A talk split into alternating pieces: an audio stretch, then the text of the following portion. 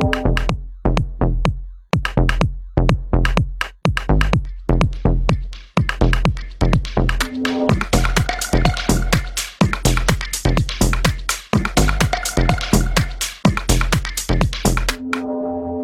привет! С вами очередной выпуск подкаста Frontend Weekend, его бессменный ведущий Андрей Смирнов. Сегодня будет у нас необычный выпуск. Я назвал это пока рабочим названием Frontend Weekend Special. Я попробую, наконец, брать удаленные интервью, которые будут больше на злобу дня. Вот, и сегодня у меня в, в гостях в первом тестовом выпуске Никита Дубко, разработчик интерфейсов в компании Яндекс. Никит, привет. Привет. Во-первых, для тех, кто слышит, возможно, это в первый раз и никогда тебя еще не слышал, расскажи в двух словах э, про себя, чем ты крут, чем ты хорош, почему тебя знают во фронтенд-сообществе. Я читаю доклады, много докладов на конференциях, метапах. Доклады в основном про CSS, это моя ниша. Ну, в целом просто про фронтенд. Недавно делали Саша Шинкевич мастер-класс про софт-скиллы. В общем, мне нравится выступать с докладами, рассказывать о чем-то, в чем я разобрался, и, наверное, поэтому меня некоторые знают. Плюс э, вот уже год с хвостиком я являюсь одним из лидеров сообществ Минск CSS и Минск JS. Это наши минские сообщества по фронтенду и один из организаторов конференции на английском языке международной CSS Минск JS. Ты получил э, самую высокую оценку за доклад про Алису на последнем рите, и это было для меня очень приятно удивительно, потому что я тебя с этим докладом готовил. Он, ну, прям разительно всех обогнал. Как ты думаешь, почему так случилось? Чем тебе конкретно этот доклад запомнился? Для меня это самого было даже шоком, когда я такую оценку увидел сам. Просто потому, что объективно я этот доклад готовил не самым лучшим образом. Подготовил я его почти в последний момент, гордиться особо нечем, поэтому я за него объективно очень сильно переживал. Просто потому, что не было уверенности, что доклад зайдет публике и так далее. Плюс параллельно был как раз заканчивался доклад Виталия Фридмана в большом зале. И на мой доклад люди приходили через 10-15 минут после его начала, начала моего доклада. Поэтому я искренне. Наверное, люди просто не видели вот эту вступительную часть, 10-15 минут, поэтому им показалось, что доклад хороший. Но в целом, наверное, все-таки это какой-то опыт. Ну, то есть у меня уже есть какое-то видение того, как доклад делать, как держать линию и так далее. В принципе, даже сейчас занимаюсь периодически тем, что помогаю другим докладчикам готовить свои доклады. То есть есть, например, даже в Яндексе такая инициатива, и на нашем этапе Минск CSS, Минск JS чем-то стараюсь помогать. Ну, то есть уже есть какое-то представление о том, как должен выглядеть доклад, который цепляет аудиторию. И, понятное дело, в своих докладах я тоже всякие приемчики использую, как минимум, чтобы просто держать линию неровную в докладе, а вот такую, которая на повышение, на понижение, чтобы зритель все время слушал, ему было интересно. Плюс э, я в докладе старался не давать пересказ документации, это было бы скучно. Я старался дать какие-то вещи, которые мало где говорят. Они, в принципе, есть в интернете, их можно найти, но про них мало говорят, и такие вещи просто интересно послушать, пофантазировать, а как можно что-то использовать с той же самой Алисой. Ну и, скорее всего, мне еще просто помогло то, что сама тема голосовых помощников, она еще такая свежая, про нее мало кто говорит. Ну, был доклад вот у Леши Охременко на веб-стандартах, но там было не про Алису, там было про целом голосовые помощники и колонку от Гугла. И про Алексу, по-моему, он тоже рассказывал. И был вот доклад уже на этом ВСД в Петербурге в этом году у Вовы Гриненко, тоже про навыки для Алисы. То есть эта тема, она пока что достаточно свежая. Это альтернативный взгляд на веб-технологии. Ну, то есть мы привыкли, что мы JavaScript используем для того, чтобы на сайте что-то писать, а можно же на самом деле писать и голосовые вещи. А я думаю, зрителям просто интересно что-то новое, что-то необычное на старых, ну, казалось бы, старые технологии JavaScript все знают, да, оказывается, на нем можно еще и такие вещи делать, которые как будто бы про будущее. И, возможно, ну вот именно эта тема, она просто зацепила. Ты в итоге сам э, для Алисы что-то более хитрое написал и используешь именно в бытовых условиях? Или это все осталось именно в рамках того, что было сделано для доклада? Ну, сейчас даже проблема, я бы сказал, того бота, которого я написал для доклада, который был календарь веб-стандартов. Он э, сейчас не работает, просто потому что я его размещал на Хироку, а на Хироку там закончилась квота, и, в общем-то, закрылся ботик. Ну и, соответственно, навык, он просто платформа Яндекс Диалогов, он пингуется, если перестает отвечать, то навык тоже закрывается. То есть в целом, по сути, нет вообще ни одного навыка, который я бы сделал, и он был бы в проде. А я для себя пробовал в качестве развлечения, скорее, попробовать поиграться сейчас в навыки, встроили возможность работы с умным домом.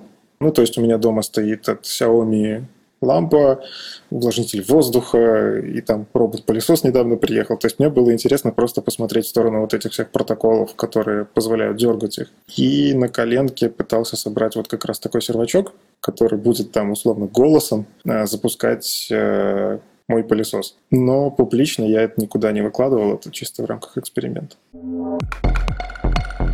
А сколько, получается, в сумме тобой уже было сделано докладов?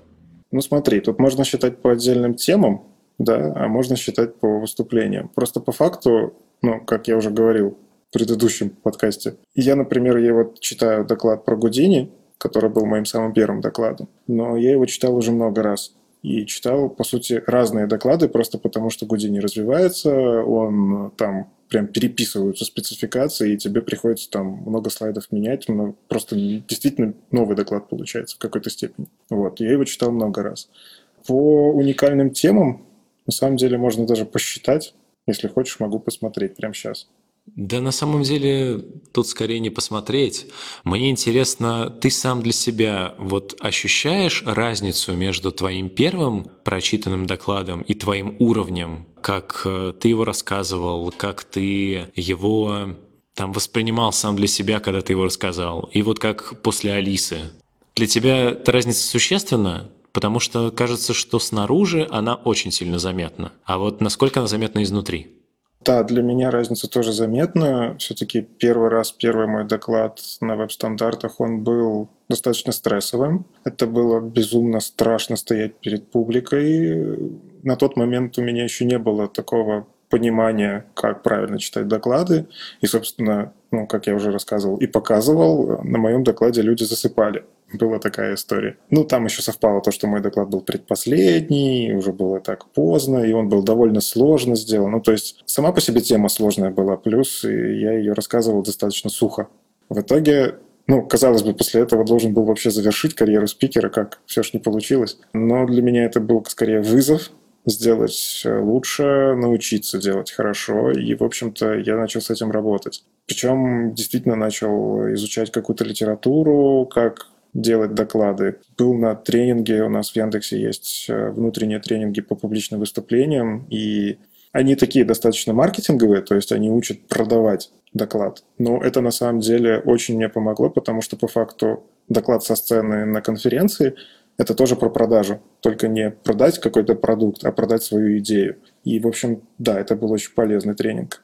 Ну и в целом мы вот с Сашей Шенкевич тоже готовили идеальный доклад, как мы его назвали. То есть доклад про доклады, про то, как с нашей стороны выглядит идеальный доклад. И в процессе подготовки много материала было перелопачено. Мы спрашивали еще ребят, спикеров знакомых, кто как что делает. И в целом собрали очень много информации по тому, как готовить доклады. Я еще для себя качаю софт-скиллы активно и тоже при помощи литературы, тренингов, там, обучающих видео и прочее, прочее. И в целом э, это тоже помогает, когда ты прокачиваешь уверенность в себе, когда ты прокачиваешь а, умение работать с речью и так далее. Это очень помогает тебе, когда ты выходишь на сцену. И по факту я вот недавно ради интереса пересматривал доклад «Печатные стили на CSS», который был вот полтора года назад в Москве на веб-стандартах.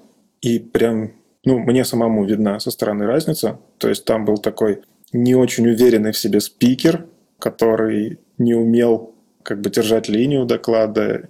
Шутки были некоторые не к месту, ну, такие вещи. Сейчас, мне кажется, у меня доклады более проработанные, и в целом и готовиться стало проще, просто потому что я уже, ну, это умею. Да, мне есть куда расти, я до сих пор учусь у крутых спикеров. Мне, допустим, очень заходят доклады Виталия Фридмана, он действительно умеет работать с аудиторией прям так, что ну, его слушают, постоянно слушают. Даже если, возможно, слышали этот доклад, его все равно слушают. Это очень здорово. Ну и есть тоже там спикеры, которые интересно какие-то фишечки встраивают. Я вот, например, хочу научиться скрапингу. Это когда ты рисуешь какие-то вещи сам в доклад. То есть у тебя, по сути, нарисованный доклад, картинки тебе не нужны, нет проблем с авторскими правами от слова совсем. Ну, то есть я еще все еще стараюсь какие-то вещи придумать, как развиваться. Но да, прогресс есть, и я надеюсь, он и дальше будет. Маленький вопрос. Ты упомянул, что разница в подготовке сейчас стала очень заметна. Какого это разброса там временные рамки? Ты раньше готовился днями, а сейчас готовишься там в считанные часы. Насколько разница ощутима? По времени разницы не стало вообще. Ну, то есть свой первый доклад я подготовил за неделю. Это была жесткая неделя, потому что нужно было кучу материала перелопатить. Сейчас я трачу времени не меньше, иногда даже больше. То есть э, все зависит от темы. Есть тема, где действительно нужно глубоко копать, перелопатить много информации, спецификации, а спецификации они тяжело даются, их попробуй там вычитай хорошенько. А есть темы, которые, ну вот условно, доклад мои про темные темы, которые я готовил в этом году, тоже на стандарты, там информации было прям безумно много. Там была скорее проблема из этой информации сделать выжимку, взять самое интересное и превратить это в интересный доклад, в интересную историю. То есть по времени подготовки у меня все еще то же самое, приблизительно две недели на доклад уходит. По факту, что из этих двух недель? Где-то около недели я действительно ну, это условно. Я материал собираю очень долго, иногда до полугода для доклада. Но в целом такой усиленный сбор информации и сортировка его, такое разложение по полочкам, все такое, это вот где-то неделя. А затем неделя на оформление слайдов. То есть это нужно придумать сценарий, это нужно придумать повествовательную линию, сторилайн, набросать для начала хотя бы черновик, с которым можно уже сделать какой-то для себя мини-прогон, на этот черновик потом натягиваются всякие шутки, взаимодействие с аудиторией, какие-то демки. Ну, в общем, всячески украшается. Затем просто я стараюсь найти какой-то фидбэк, как правило, либо программный комитет конференции, где ты участвуешь, всегда готовы помочь. Ну, либо можно опять-таки обратиться к друзьям, знакомым, которые готовы тебя послушать. Плюс тоже в Яндексе тоже можно договориться с Деврелом или с кем-нибудь в своей команде, кто тебя послушает, дадут фидбэк, и ты сможешь сделать доклад чуть лучше. Ну и дальше итеративно ты работаешь, улучшаешь свой доклад. Почему сейчас стало легче? Просто потому, что я сразу делаю меньше ошибок. Если я сам обращаю внимание в чужих докладах, что можно улучшить, у себя я делаю точно так же. То есть я себя стараюсь, если хватает времени, точно так же записывать себя на видео, то есть это слайды и я на экране.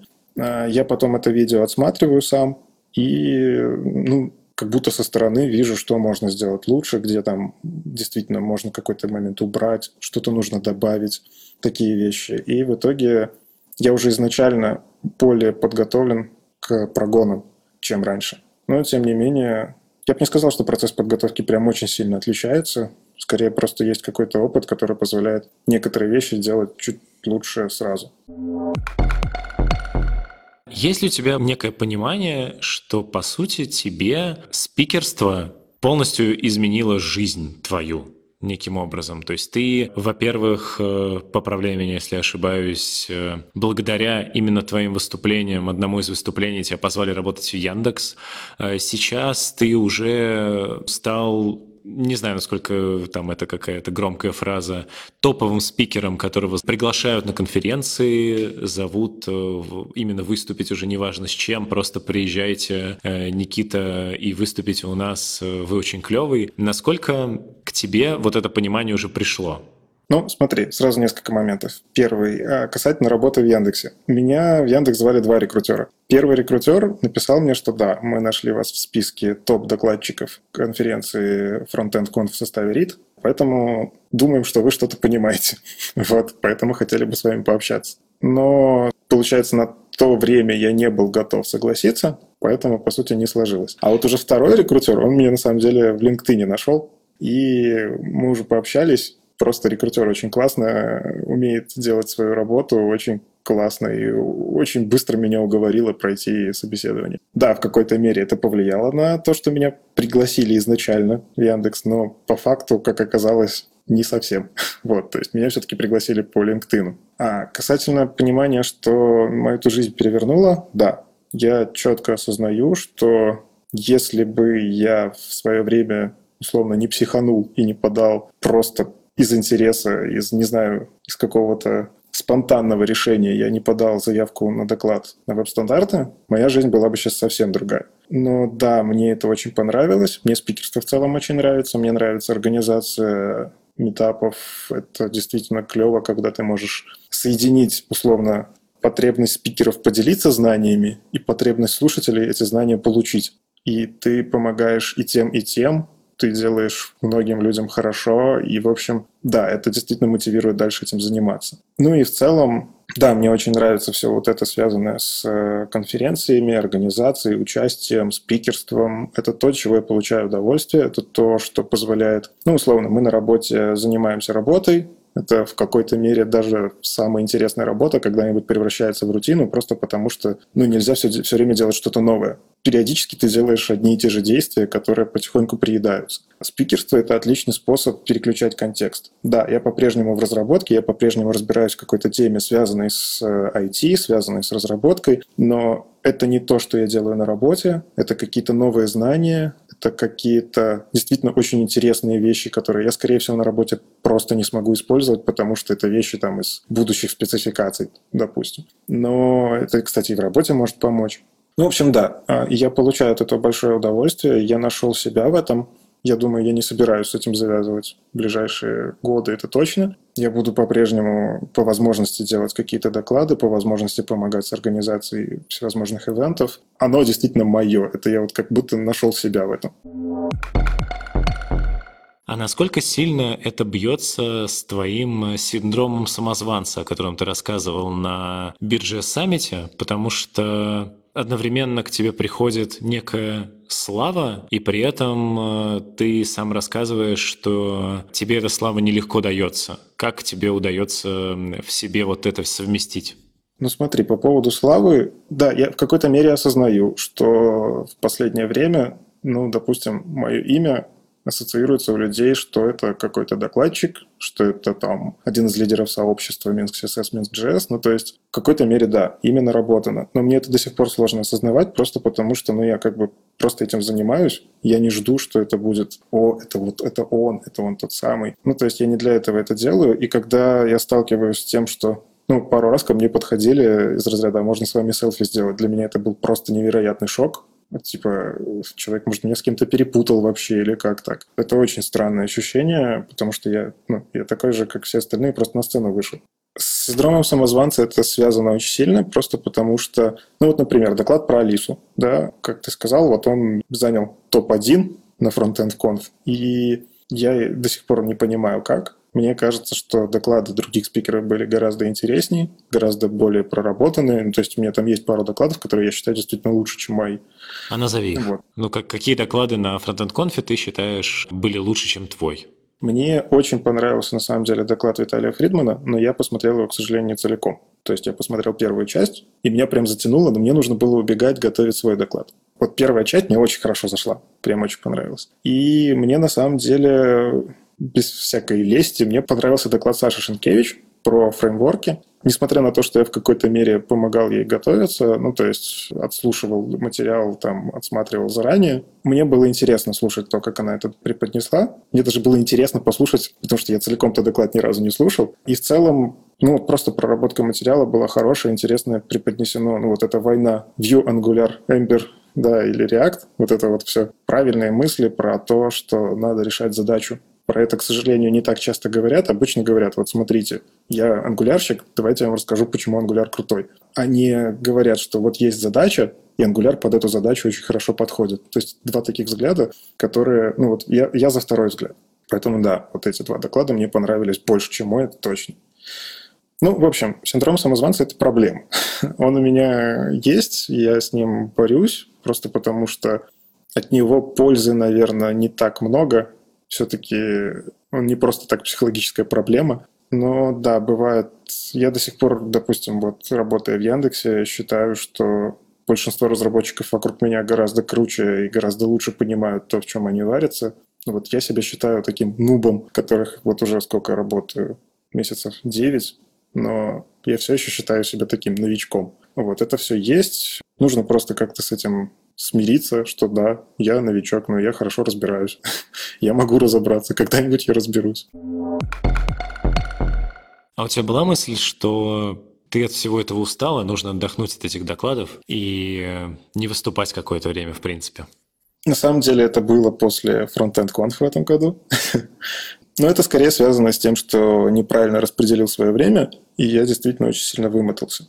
У меня в этом году было два сложных периода, когда я не то чтобы до выгорания дело не дошло, но я действительно был очень сильно вымотан. А я чувствовал, что мне подготовка докладов да, она вроде бы приносит какое-то удовольствие, что ты делаешь крутую вещь, но по факту сил не остается. Ну, то есть настолько выжат после того, как подготовил доклад, подго- поучаствовал еще в каких-то мероприятиях, что ты потом приходишь на выходных там домой, и тебе не хочется вообще ничего. Да, такое бывало. И такие моменты, да, были мысли, что, ну, закончить вообще все, у меня мысли, наверное, не было никогда. Но была мысль, э, как минимум, сделать паузу, сделать перерыв, не подавать заявки сразу на 50 конференций или подавать одну заявку с одной темой на несколько конференций, а не так, как я раньше делал, типа на каждую конференцию давал выбор по 50 тем, выбирайте. Они выбирали все разные, ты сидишь и готовишь разные темы. Такое есть. Сейчас я ну, стараюсь, я просто понимаю, что у меня времени становится меньше, просто потому что на работе хватает нагрузки на самом деле. В Яндексе задачи такие периодически бывают сложные, когда нужно и посидеть подольше. Точно так же сейчас мы готовим конференцию CSS Minsk.js. Я не то чтобы очень активно в этом участвую, но в какой-то мере участвую. Я с некоторыми спикерами напрямую работаю. И в целом какие-то проблемы стараюсь тоже закрывать. То есть это берет время. Ну, собственно, я готовлю доклад сейчас новый, и на это уходит какое-то время. Ну, в общем, постепенно время куда-то уходит, и готовить там параллельно сразу три доклада возможности просто физически нет. Как раз э, про новый доклад хотел спросить. Я слышал, по-моему, на Moscow CSS когда-то доклад Леши Хременко который говорил э, про то, что CSS на самом деле язык программирования, вот и там это был больше сделано как наброс. То есть вот смотрите, на самом деле, если сделать вот так и вот так, то CSS — это полный язык по тюрингу. Ты свой доклад делаешь с оглядкой на то, что вот такое уже было, и собираешься его сделать как-то по-другому, или это все еще остается в формате наброса? Конечно, не хочется повторяться. Более того, этот доклад будет на Краснодар DevConf, а там будет и Леша Хременко. Будет очень странно перед Лешей прочитать его же доклад. Это как минимум глупо. Сама по себе тема, чтобы зрители, слушатели понимали, CSS — язык программирования. Так называется мой доклад. И это в какой-то мере это, конечно, наброс, потому что я отчетливо понимаю, что программировать на CSS лучше в продакшене не надо. Э, я категорически против того, чтобы такие программисты выходили в продакшн. Но по факту это про то, как мы понимаем CSS. Сейчас действительно я сталкиваюсь периодически с проблемой, что особенно начинающие разработчики, которых изначально как-то неправильно учили, считают, что CSS понимать не нужно что у нас есть там React э, Styled Components и прочие там CSS NGS решения, которые позволяют изоляцию самим как-то там на уровне автоматики решать, вообще не париться и в целом отдать все какому-нибудь фреймворку или там отдельные верстальщики, которые пускай решают проблемы, а я буду на JavaScript писать, я такой молодец. Мне кажется, что это не совсем правильно. CSS — это очень мощный инструмент, по которому я балдею. Он действительно клевый. На CSS можно решать очень много вещей, которые почему-то до сих пор решаются на JavaScript некоторыми разработчиками. Тут вопрос про понимание, про понимание инструмента. И мой доклад, он как раз про вот это.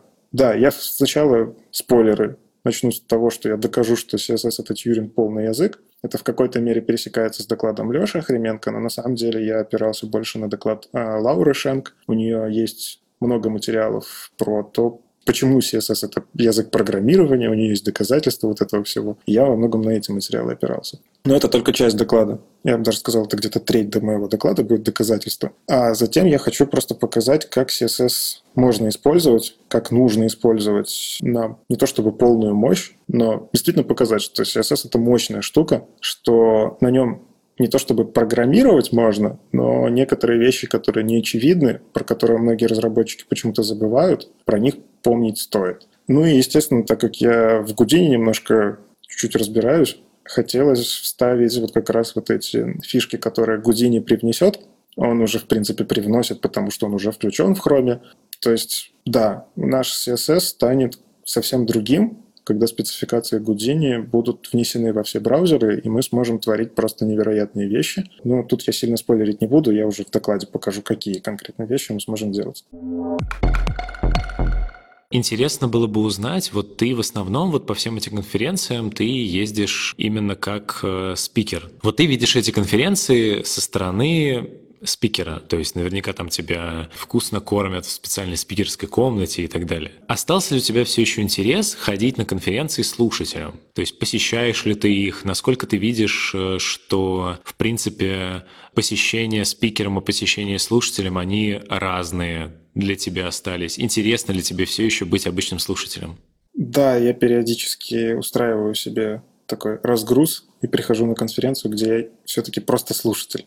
Но, к сожалению, это бывает достаточно редко. Чаще я все-таки каким-то образом участвую. Ну, например, буквально на прошлой неделе я был на конференции Rolling Scopes, на которой ты как раз доклад читал. И мне безумно понравилось быть просто участником. Это такое немножко забытое ощущение, когда ты можешь просто ходить и слушать доклады. Тебе не нужно переживать по поводу того, что тебе выходить на сцену выступать. Ты можешь сам выбирать, на что идти. Ну, то есть не подстраиваться под свой тайминг, там, что сейчас вот я готовлю доклад, не могу ничего больше слушать. Это классное ощущение. Но для меня конференции в какой-то мере изменились. Если раньше ну вот, мое первое знакомство с конференциями, это тоже были веб-стандарты. А в 2016 году я первый раз сходил на веб-стандарты в Минске, и тогда у меня было такое, я сидел в зале и половину не понимал, что говорят спикеры. А для меня это было о боже, какие интересные слова.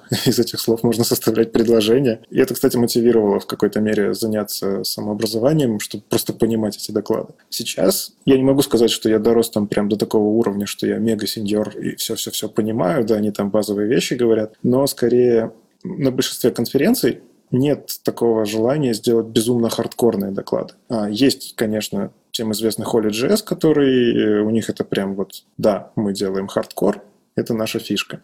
Сейчас, я так понимаю, фронтенд конф в эту сторону тоже смотрит. То есть какое-то направление есть. Но в целом конференции, они все-таки больше для junior и middle разработчиков, просто потому что это те люди, которым наверное, целевая аудитория, которая действительно заинтересована в том, чтобы развиваться, и им проще преподносить какую-то информацию, которая не такая сильно углубленная. Поэтому мне на конференциях ну, я очень редко нахожу сейчас для себя доклады, в которых я прям какое-то откровение услышал. Прям, ого, ничего себе, так можно было. Не буду говорить, что таких докладов нет. Я периодически, да, та же там вот на веб-стандартах, у которых все-таки не целевая аудитория, хардкорные разработчики. Я иногда слышу очень интересные вещи, просто потому что это какой-то там альтернативный взгляд или какие-то там инсайдерские штуки. Ну вот, например, мне понравился доклад э, Сережи Рубанова на веб-стандартах в Петербурге. Он рассказывал про то, как работает технический комитет 39, TC39, который делает JavaScript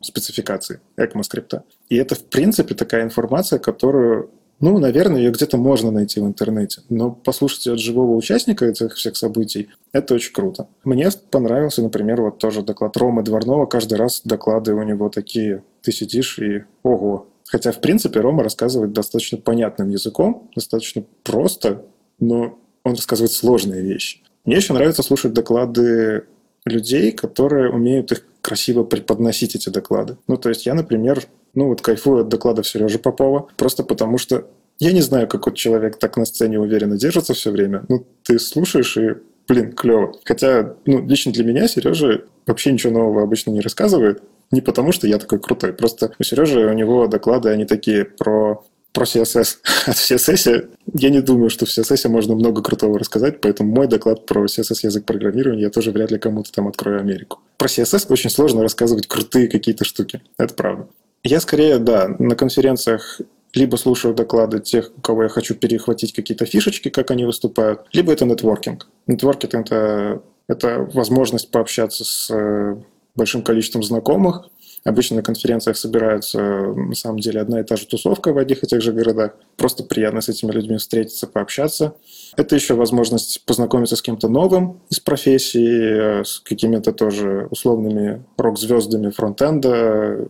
Ну, вот, например, на тот же самый Ридфест в этом году люди съезжались там отовсюду. И просто с этими людьми, когда есть возможность хотя бы раз в год увидеться, это круто. Ты можешь с ними пообщаться лично, вживую, это здорово. Ну и помимо вот этого всего, это какой-то, ну это смена контекста.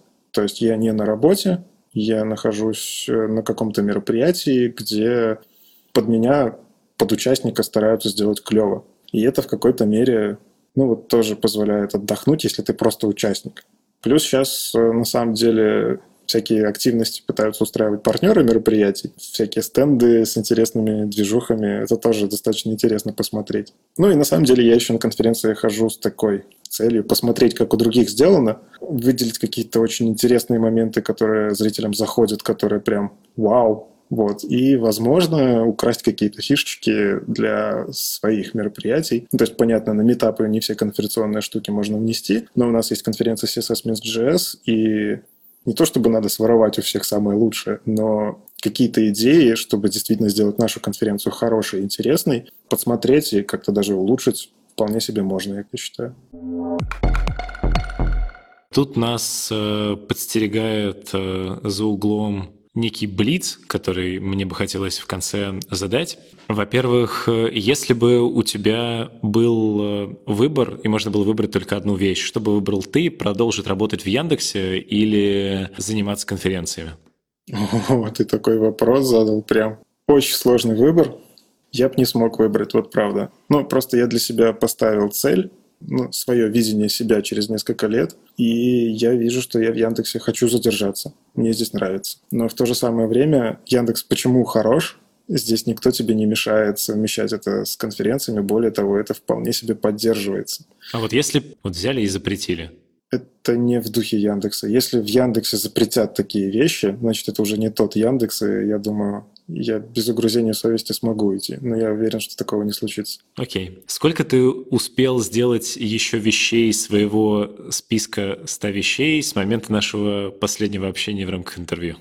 На самом деле я в тот список просто перестал смотреть, потому что времени особо не хватает. Но, кажется, я подмечал, по крайней мере, что три пункта да, три пункта было выполнено еще дополнительно. Это так, без цели, просто они случились, и я потом, ой, а кажется, я это вот этот список вносил. Круто. В какой стране тебе бы хотелось выступить с докладом? Интересный вопрос.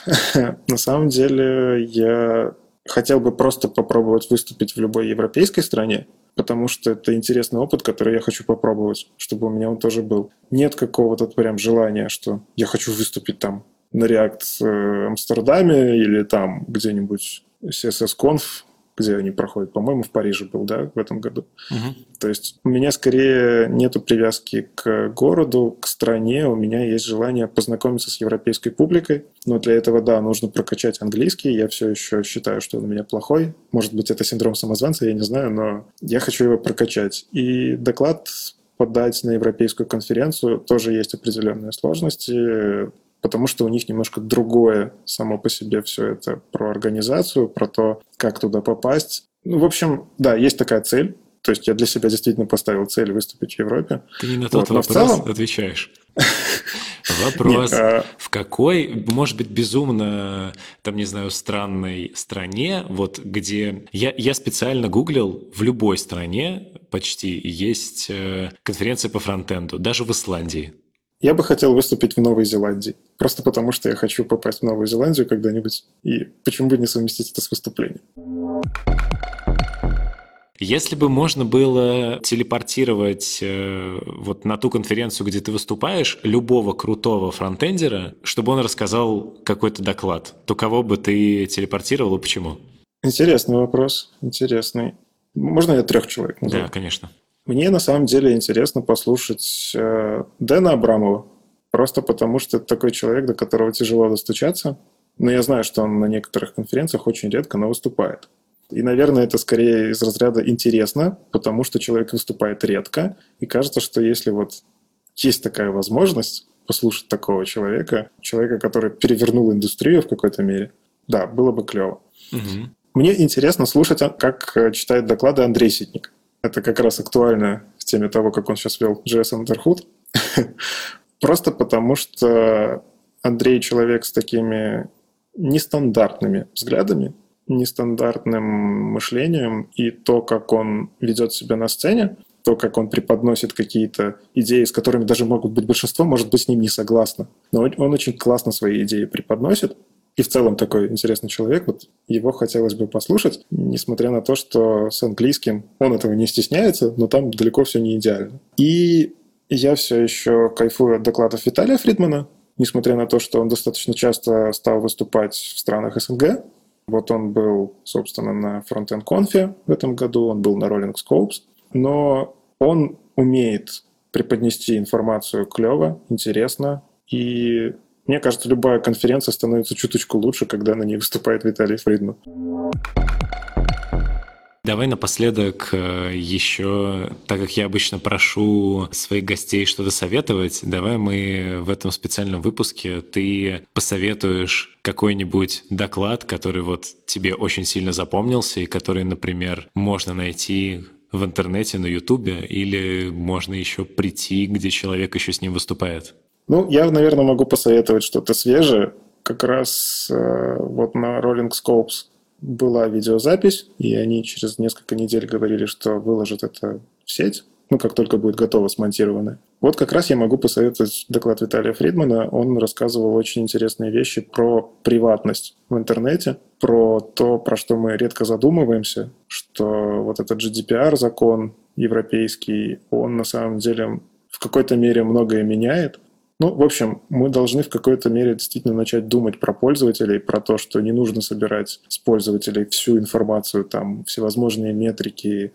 Пользователь, если хочет быть анонимным, он должен быть анонимным. И вот у Виталия было очень много про всякие интересные примеры, порой абсурдные примеры. Я думаю, этот доклад просто для расширения кругозора и неожиданных взглядов на привычные вещи. Вот его стоит посмотреть и что удачно, насколько я помню, он уже есть в сети. Он выступал с ним на рете, как раз тогда, когда люди приходили на твой доклад только спустя 15 минут. Это как раз заканчивался его доклад, и он там как раз на русском.